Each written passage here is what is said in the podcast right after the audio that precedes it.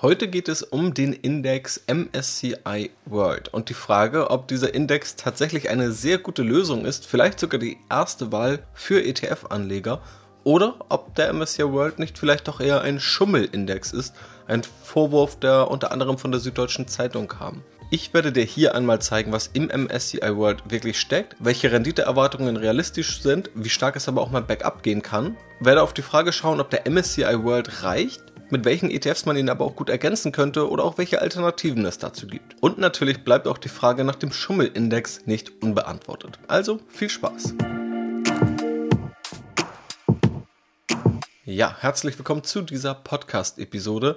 Ich bin Janis, der Host vom Aktienrebell Podcast und freue mich natürlich, dass du wieder mit dabei bist. Heute schauen wir mal auf ein konkretes Anlageinstrument bzw. einen Index, der für einen ETF dient, in den du dann direkt investieren könntest und schauen mal, wie gut dieser MSCI World vermutlich einer der relevantesten Indizes für ETF-Anleger wirklich ist. Bevor wir das tun, möchte ich ganz kurz eine Buchempfehlung loswerden, da ich auch immer wieder danach gefragt werde, welche Bücher ich eigentlich selbst gelesen habe oder lese und weiterempfehlen würde.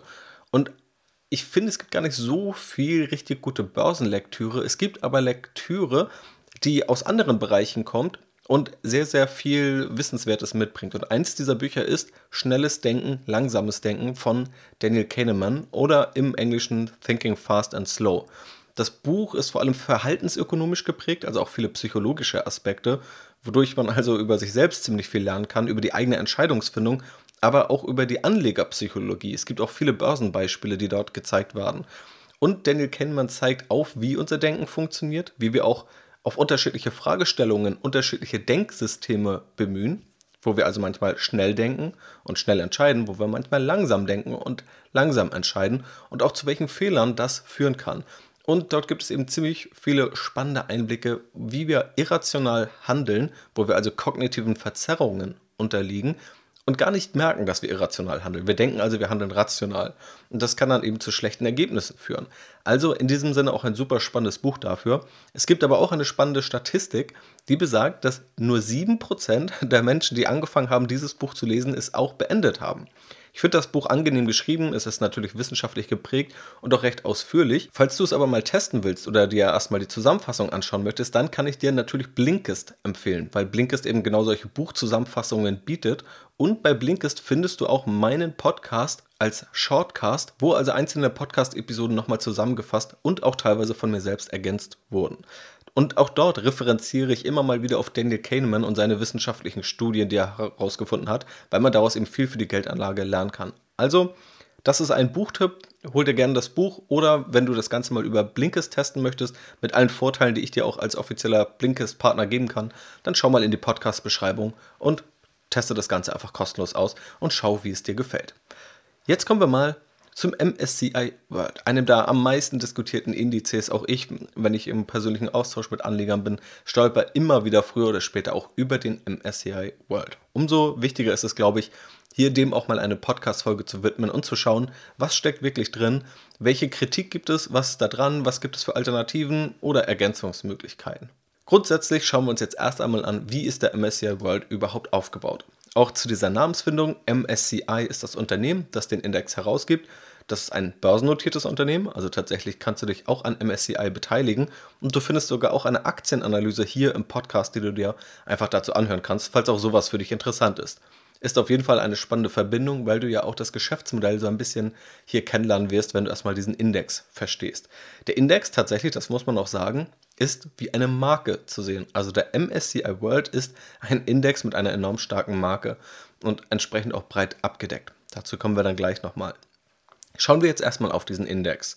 Im Titel steht es ja ganz groß und breit World, also du investierst hier weltweit. Und hier geht es um ein reines Aktieninvestment. Also kein Mischfonds, kein Mischindex, keine Anleihen, keine Rohstoffe dabei. Hier geht es um Aktien. Dabei deckt der MSCI World nicht die ganze Welt ab, sondern 23 Industrienationen, also die Industrienation der Welt, die MSCI als solche definiert. Insgesamt landen etwa 1600 einzelne Aktien im MSCI World Index. Aktuell zum Zeitpunkt dieser Aufnahme sind es 1583. Es waren aber auch mal etwas mehr als 1600. Also so um den Dreh ist immer die Aktienanzahl. Damit versucht MSCI 85% der entsprechenden Länder, also dieser 23 Industrienationen, abzubilden, beziehungsweise 85% der Marktkapitalisierung in diesen Ländern. Wenn wir ein bisschen genauer auf die Zusammensetzung schauen, dann stellen wir schnell relativ spannende Dinge fest. Zum einen, in welcher Spanne sich diese Aktien überhaupt bewegen, also wie groß diese Aktienunternehmen sind.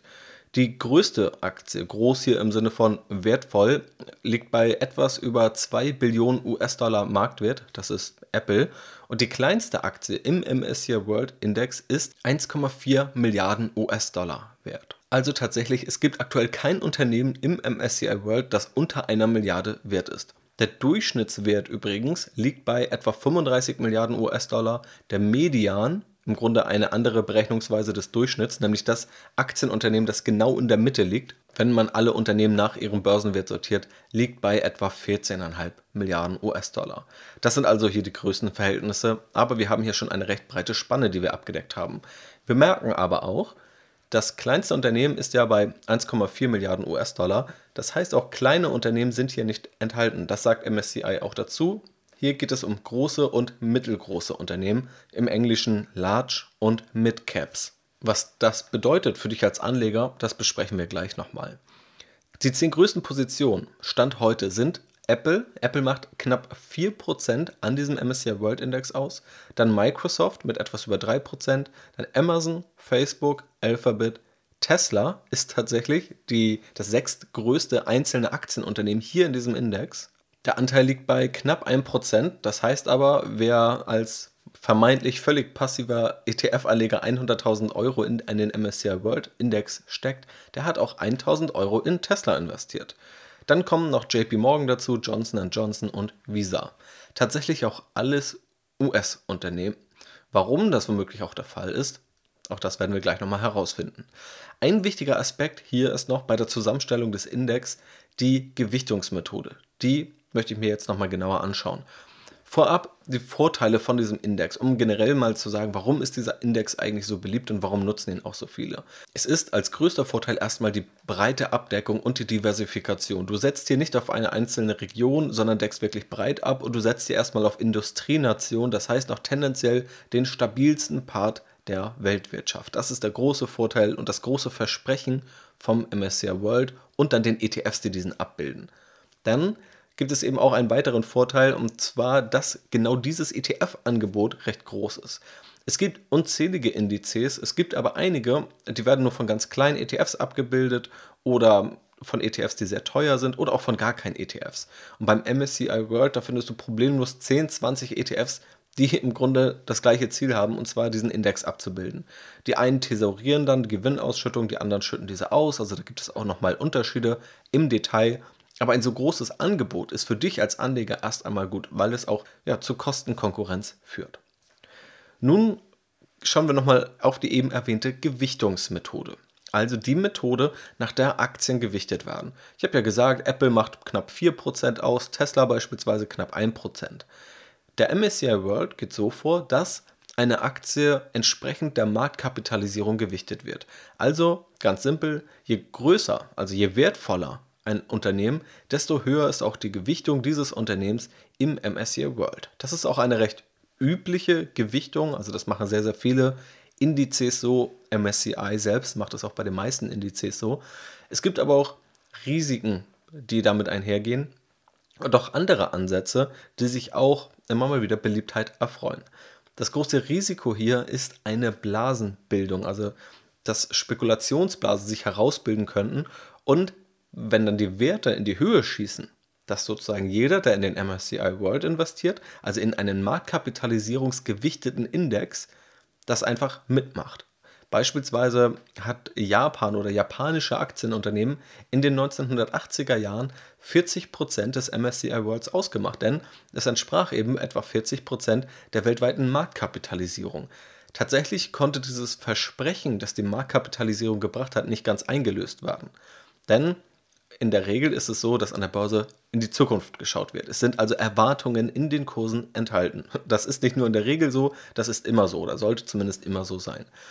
Das heißt auch dann in einer solchen Phase, wo dann hohe Erwartungen auf Japan gesetzt wurden oder beispielsweise zur Jahrtausendwende 2001, 2002, auch 2003 zur Dotcom-Blase, wo Internetunternehmen dramatisch überbewertet waren zu der damaligen Zeit, da wäre man das einfach mitgegangen, weil man gesagt hätte, das, was der Markt sieht, also den Wert, den der Markt Unternehmen zuschreibt, das ist der richtige und genauso gehen wir auch vor, genauso sollte man quasi gewichten.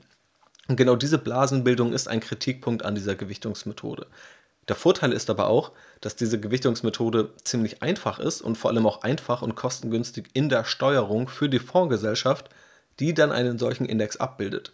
Denn die Gewichtung ändert sich quasi automatisch, indem der Aktienkurs steigt oder fällt. Nehmen wir einfach mal an, alle Aktienunternehmen bleiben gleich, nur Apple verdoppelt sich im Wert. Dann hat ja Apple automatisch einen höheren Anteil in diesem Index oder in dem jeweiligen ETF, da der Aktienkurs gestiegen ist. Und es muss jetzt nicht umgeschichtet werden. Also es müssen nirgendwo Aktien verkauft werden, um davon Apple-Aktien zu kaufen oder umgekehrt, sondern alles ist quasi automatisch angepasst. Und das ist natürlich eine sehr erstmal automatisierte oder automatisierbare Tätigkeit. Auch wenn es natürlich immer noch mal Anpassungen geben kann, beispielsweise dann, wenn ein Unternehmen mal zu klein wird oder wenn es aus anderen Gründen mal ausgetauscht wird. Aber erstmal ist es ein einfacheres Handling. Vergleichen wir das beispielsweise dann mal mit einer anderen Gewichtungsmethode, und zwar der Gleichgewichtung. Da würde man sagen, jede Aktie, die erstmal in einem Index landet, bekommt den gleichen Anteil. Also, wenn 100 Aktien im Index sind, bekommt jeder 1%. Wenn 1000 Aktien im Index sind, bekommt jede 0,1%. Hier muss man natürlich dann ständig gegengewichten. Die eine Aktie wird steigen, die andere wird fallen. Und um wieder die ursprüngliche Gewichtung hinzubekommen, muss man dann hier Aktien verkaufen, da Aktien dazu kaufen. Hier ist der Aufwand also deutlich höher. Und tendenziell sind dadurch die kleineren Aktien deutlich stärker gewichtet als in der Marktkapitalisierungsvariante. Eine andere Gewichtungsmethode ist nach realen Gewinnen zu gewichten. Das heißt, nicht zu sagen, wie viel ist ein Unternehmen wert in einer Region oder wie viel ist eine Region kumuliert wert, sondern wie hoch sind die Gewinne, die in dieser Region erzielt werden oder von diesen Aktienunternehmen. Der Vorteil hier ist, dass man eben eher so eine Blasenbildung vermeiden kann, weil so eine Blasenbildung oftmals dann entsteht, wenn eben die Gewinne noch nicht wirklich da sind, die Erwartungen dem aber deutlich vorauslaufen. Manchmal ist es aber auch gerechtfertigt der Fall. Zum Beispiel in den zehn letzten Jahren war es tatsächlich so der Fall, dass gerade die Aktienunternehmen, die am Anfang noch geringe Gewinne gemacht haben oder vielleicht auch noch Verluste gemacht haben, man denke mal an Netflix oder an Amazon, dann sind das heute einige der wertvollsten Unternehmen der Welt. Und diese hätte man eben wenig berücksichtigt oder vielleicht auch gar nicht berücksichtigt, da sie keine Gewinne gemacht haben. Man nimmt hier also systematisch Wachstumsunternehmen raus, was manchmal Spekulationsblasen vermeiden kann, was aber auch manchmal nach hinten losgehen kann und in den letzten zehn Jahren nicht so gut funktioniert hätte. Das heißt, man gewichtet auch stärker die Unternehmen über, die eher etabliert sind, die Gewinne erzielen. Es ist also eher eine Value-Strategie. Und der vierte Ansatz ist auch eher ein Value-Ansatz und der gewichtet nach Bruttoinlandsprodukt. Hier schaut man also auf Ebene der Region, wie hoch ist das Bruttoinlandsprodukt eines Landes und den entsprechenden Anteil sollte diese Region dann auch im Depot ausmachen.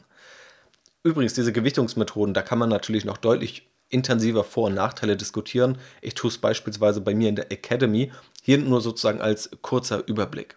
Das Bruttoinlandsprodukt ist, vereinfacht gesagt, erstmal ein Wirtschaftsindikator. Man kann es vielleicht grob mit einem Umsatz gleichsetzen, der in einem Land oder in einer Region erzielt wird.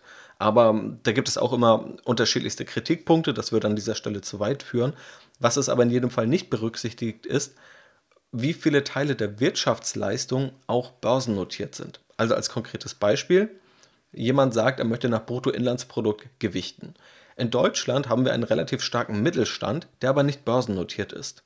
Und jetzt ist die Fragestellung, sollte man nun Deutschland stärker gewichten, weil es diesen Mittelstand gibt? Durch die stärkere Gewichtung würde man aber nicht in diesen Mittelstand investieren, sondern eben in die börsennotierten Unternehmen. Das ist eben sozusagen die Problematik bei diesem Bruttoinlandsproduktsansatz. Aber auch hier ist der Ansatz eben noch tendenziell eher in Richtung realer Wirtschaftsleistung zu gehen und etwas weniger in Richtung der Hoffnungen, wie man es manchmal eben macht bei einem marktkapitalisierungsgewichteten Ansatz. Aber man muss trotzdem sagen, die unterschiedlichen Ansätze haben unterschiedliche Vor- und Nachteile und dieser Ansatz, den der MSCI World fährt, nach Marktkapitalisierung zu gewichten, der ist relativ gut etabliert, hat aber auch mal Phasen, wo es dann auch mal etwas stärker bergab gehen kann. Ein ganz konkreter Kritikpunkt ist eben jetzt aktuell die regionale Gewichtung des MSCI Worlds. Das haben wir eben noch ausgespart als letzten Part, wie eigentlich der MSCI World aufgebaut ist. Denn Stand jetzt sind 67% des MSCI Worlds in den USA investiert. Das heißt, zwei Drittel des Geldes fließt erstmal zu US-amerikanischen Aktienunternehmen, eben weil die in ihrer Summe so wertvoll sind, dass sie zwei Drittel der Marktkapitalisierung aller Industrienationen ausmachen. Vor allem auf diesen Punkt bezieht sich auch dieser Kritikpunkt, ob der MSCI World ein Schummelindex sei, eben weil World im Namen steht, tatsächlich aber erstmal nur in Industrienationen investiert wird und dann auch total stark in die USA. Also ob der Name World hier nicht etwas täuscht, dass man eigentlich denkt, man sei stärker gestreut, als dass eben zwei Drittel des Geldes in die USA fließen. Auch hier muss man sagen, diese USA oder diese regionale Betrachtung, also dass das Geld zu diesem Anteil in den USA liegt, das ist eine Standortbetrachtung. Natürlich erzielen aber nicht alle US-amerikanischen Unternehmen ihre Erlöse nur in den USA, sondern in der Regel international, also verdienen dann auch in China Geld oder auch in Europa. Genauso gibt es natürlich aber auch Unternehmen in den anderen Regionen, die wiederum in den USA Geld verdienen. Also das geht in beide Richtungen. Und hier könnte man das eben nochmal etwas ja, genauer aufsplitten. Dazu gibt es aber relativ schwierige und auch sehr fluktuierende Daten. In jedem Fall können wir aber festhalten, dass die USA hier sehr dominant sind. Diese Fragestellung, ob diese USA-Gewichtung zu groß ist oder nicht, das habe ich schon mal im Podcast Folge Nummer 75 diskutiert. Also, wenn genau das für dich so ein Knackpunkt ist in deinem Depot, wie du damit vorgehen solltest, dann hör dir sehr, sehr gern die Podcast-Folge an. Das kurz schon mal vorweggeschickt, ja, daraus geht tatsächlich ein höheres Risiko hervor. Ich habe ja das Japan-Beispiel schon genannt. Japan hat in den 80er Jahren 40% oder teilweise auch mehr ausgemacht, ist heute deutlich irrelevanter, liegt heute mit 7% im MSCI World. Das heißt, daraus ging ein Risiko hervor. Und natürlich kann es auch sein, wenn die USA sich über die nächsten 10, 20, 30 Jahre schlecht entwickeln, dass das Ganze nach hinten losgeht. Nun könnte man aber auch noch diskutieren, ob das gerechtfertigt ist oder nicht. Also die USA bringen sicherlich auch viele Vorteile für Unternehmen mit, sonst wäre, wären die Unternehmen dort auch nicht so viel wert. Und die Frage ist auch, ob der Standort irrelevanter wird, je digitaler auch Unternehmen werden und je mehr vielleicht auch Themen eine Rolle spielen wie globale Unternehmenssteuern beispielsweise. Und viele Unternehmen, die haben ja eben auch weltweite Standorte.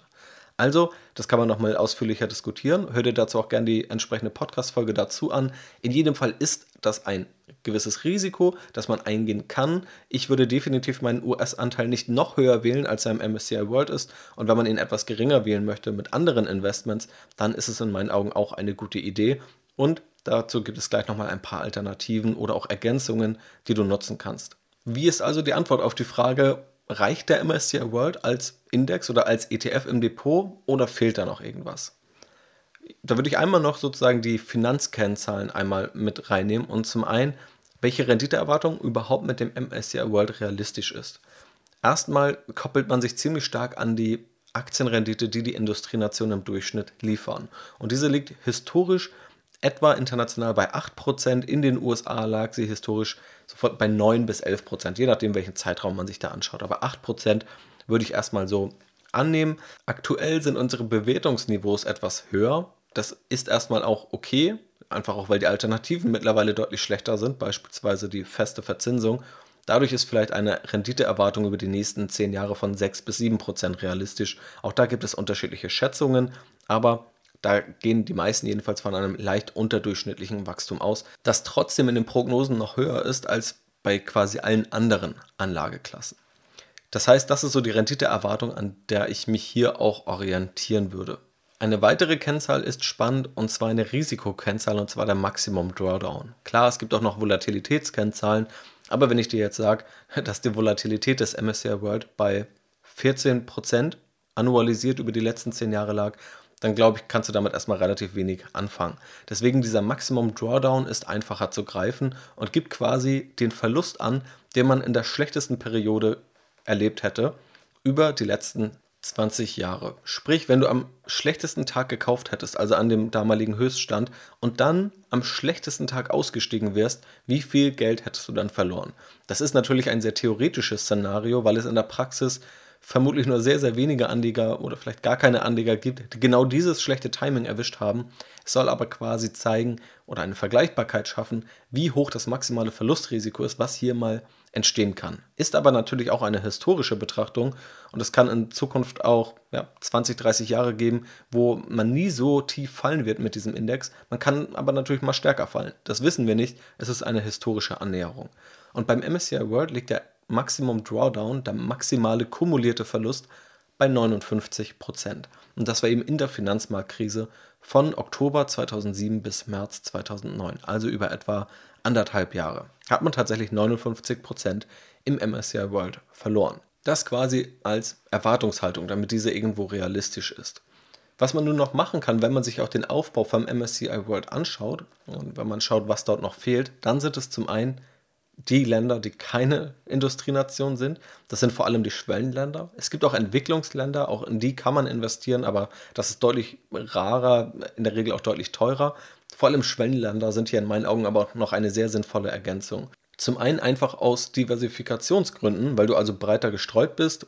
Auch die Schwellenländer sind aktuell noch im Durchschnitt günstiger bewertet als die Industrienationen. Also zum Vergleich, in den Industrienationen zahlt man aktuell etwa das 30-fache der aktuellen Jahresgewinne und bei den Schwellenländern ist es etwa das 20-fache. Also eine deutlich günstigere Bewertung. Man kann auch noch andere Vorteile sehen, wie eine günstigere Demografie.